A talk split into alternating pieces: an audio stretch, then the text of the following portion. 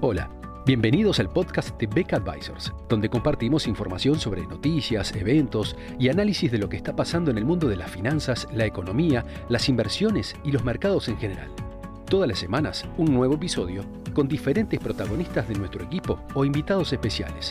En Beck Advisors, nuestro objetivo es acercar a nuestros clientes las alternativas más convenientes para lograr sus objetivos financieros.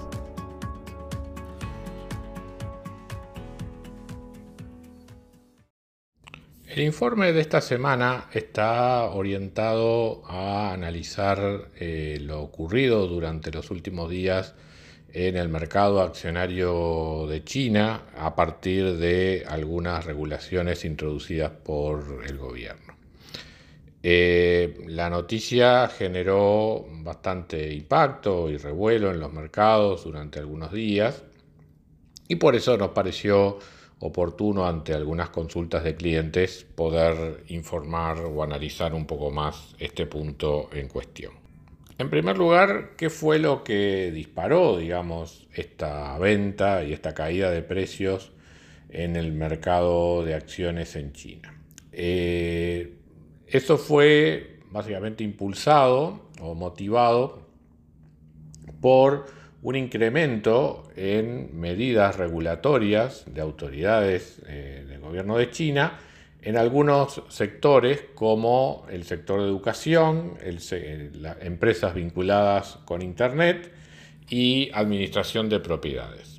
¿Qué tiene que ver eh, o qué tienen en común, digamos, todos estos sectores? Bueno, eh, el ser considerados por parte del Partido Comunista Chino eh, sectores sensibles desde el punto de vista de objetivos sociales del partido y por lo tanto del gobierno. Eso es básicamente la, justificación y, el, contexto, digamos, en el que se adoptan estas, estas medidas. En el sector educativo en particular, eh, en el que había que hay, digamos, instituciones eh, dedicadas a la prestación de lo que se llaman tutorías, donde se dan servicios educativos en línea complementarios, tanto de la propia currícula del, sistema educativo chino como de porciones de currículas del, exterior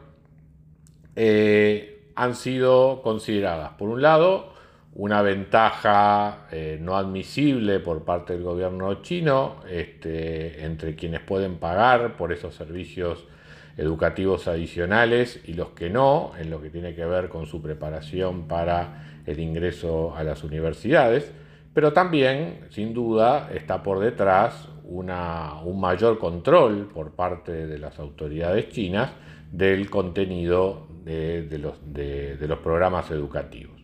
No solamente lo que se dicta o lo que las autoridades chinas ordenen, digamos, como, como parte de su currícula educativa, sino la, influencia que en el sistema educativo se puede recibir de otras culturas a través de, de estos mecanismos.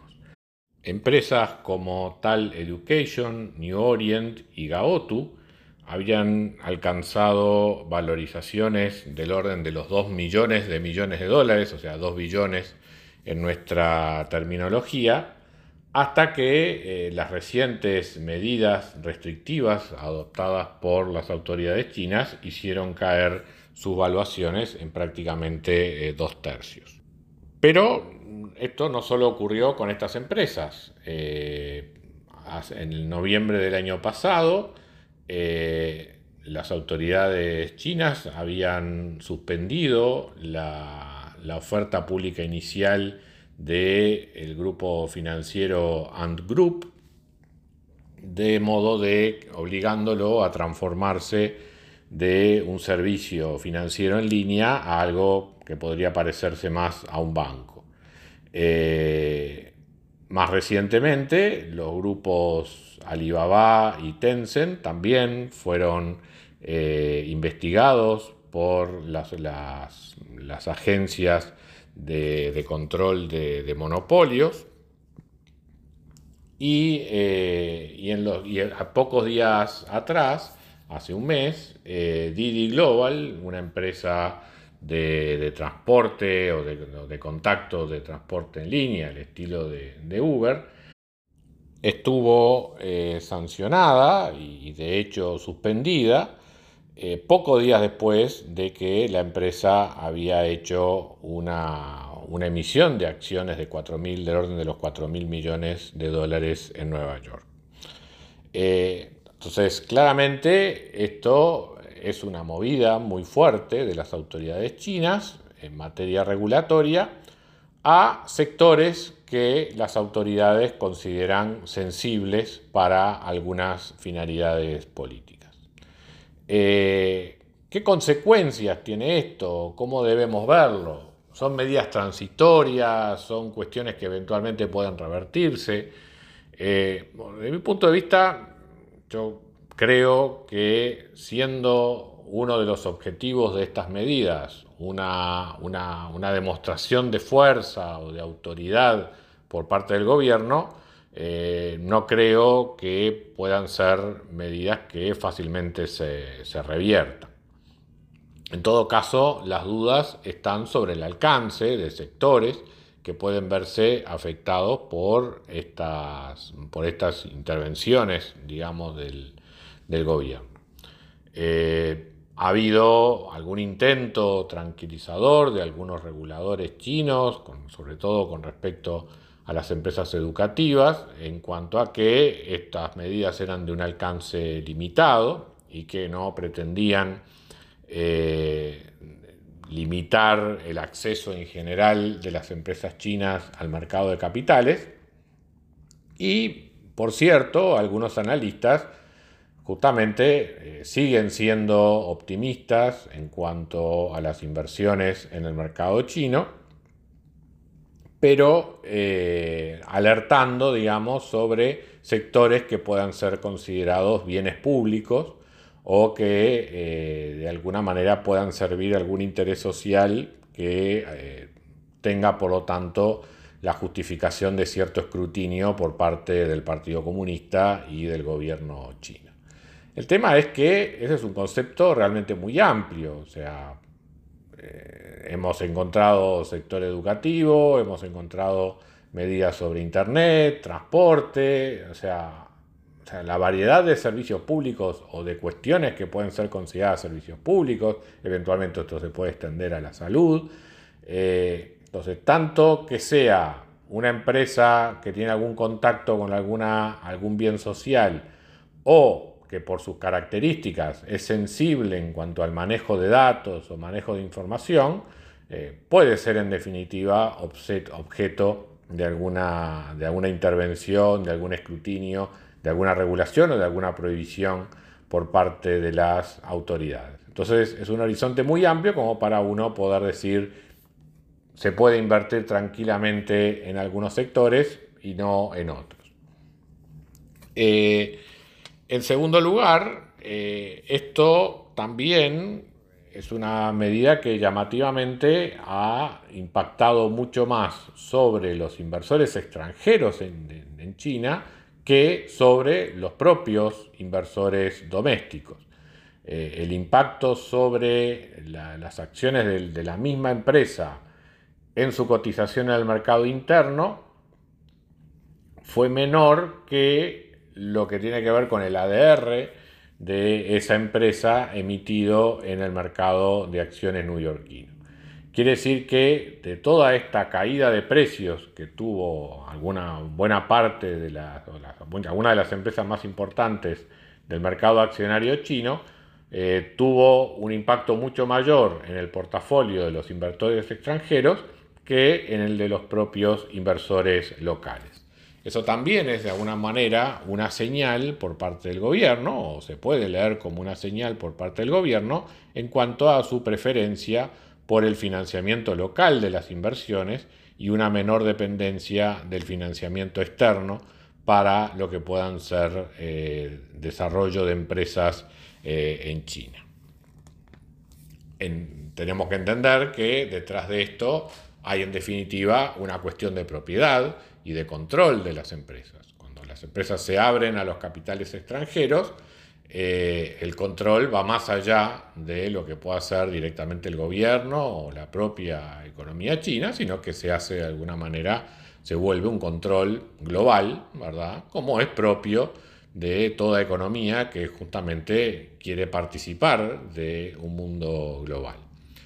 Eh, por lo tanto, otra lectura que uno puede hacer de, estas medidas es que, eh, desde el punto de vista de las autoridades chinas, hay también un freno, digamos, a la globalización de la propia economía, limitando o desalentando lo que puedan ser inversiones extranjeras en empresas, en empresas chinas.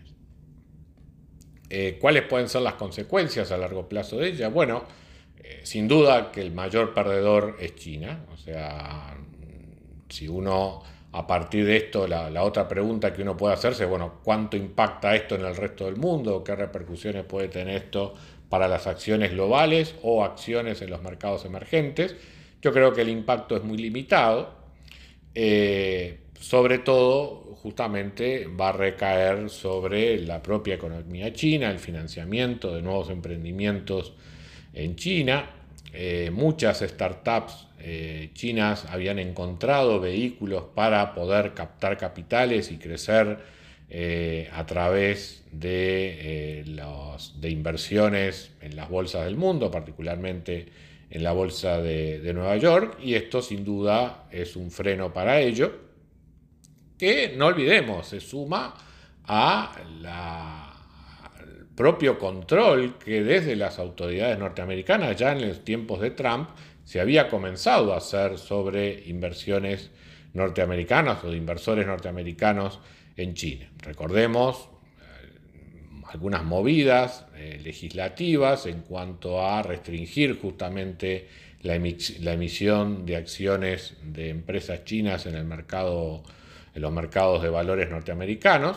Y bueno, ahora ya no es solamente la administración norteamericana la que eventualmente quiere ponerle un freno a esto, sino que es el propio gobierno chino el que también está desalentando este tipo de iniciativas. Con lo cual, eh, yo creo que en definitiva genera una desventaja competitiva para las empresas chinas en lo que tiene que ver con la, la búsqueda de financiamiento. En definitiva, pasando raya en este episodio, yo creo que es fundamentalmente eh, un ejemplo del el severo contraste que implica eh, estar, querer estar inmerso en una economía capitalista global, en una economía de mercado, manteniendo la, ideología, las regulaciones y los objetivos propios de un gobierno comunista. esa es la, gran contradicción que todavía este, las autoridades chinas tienen eh, para muchos que creen que esto es como un modelo nuevo y que, eventualmente puede funcionar sin eh, ningún tipo de, fricciones. Bueno, aquí acabamos de tener un ejemplo claro de que eh, autoritarismo, intervención del Estado, en definitiva, tiene sus, sus contrastes y sus contradicciones con querer participar de una economía de mercado global. Muchas gracias a todos por escuchar otro episodio del podcast de Beck Advisors. Te invitamos a compartir este podcast con tus amigos, colegas, dejarnos tus comentarios o reviews y seguirnos en nuestras redes sociales Instagram, Twitter, LinkedIn y también nuestro canal de YouTube. Visítanos en nuestro sitio web beckadvisors.com para leer nuestros informes, reportes y conocer más sobre nosotros. Hasta una próxima entrega y muchas gracias.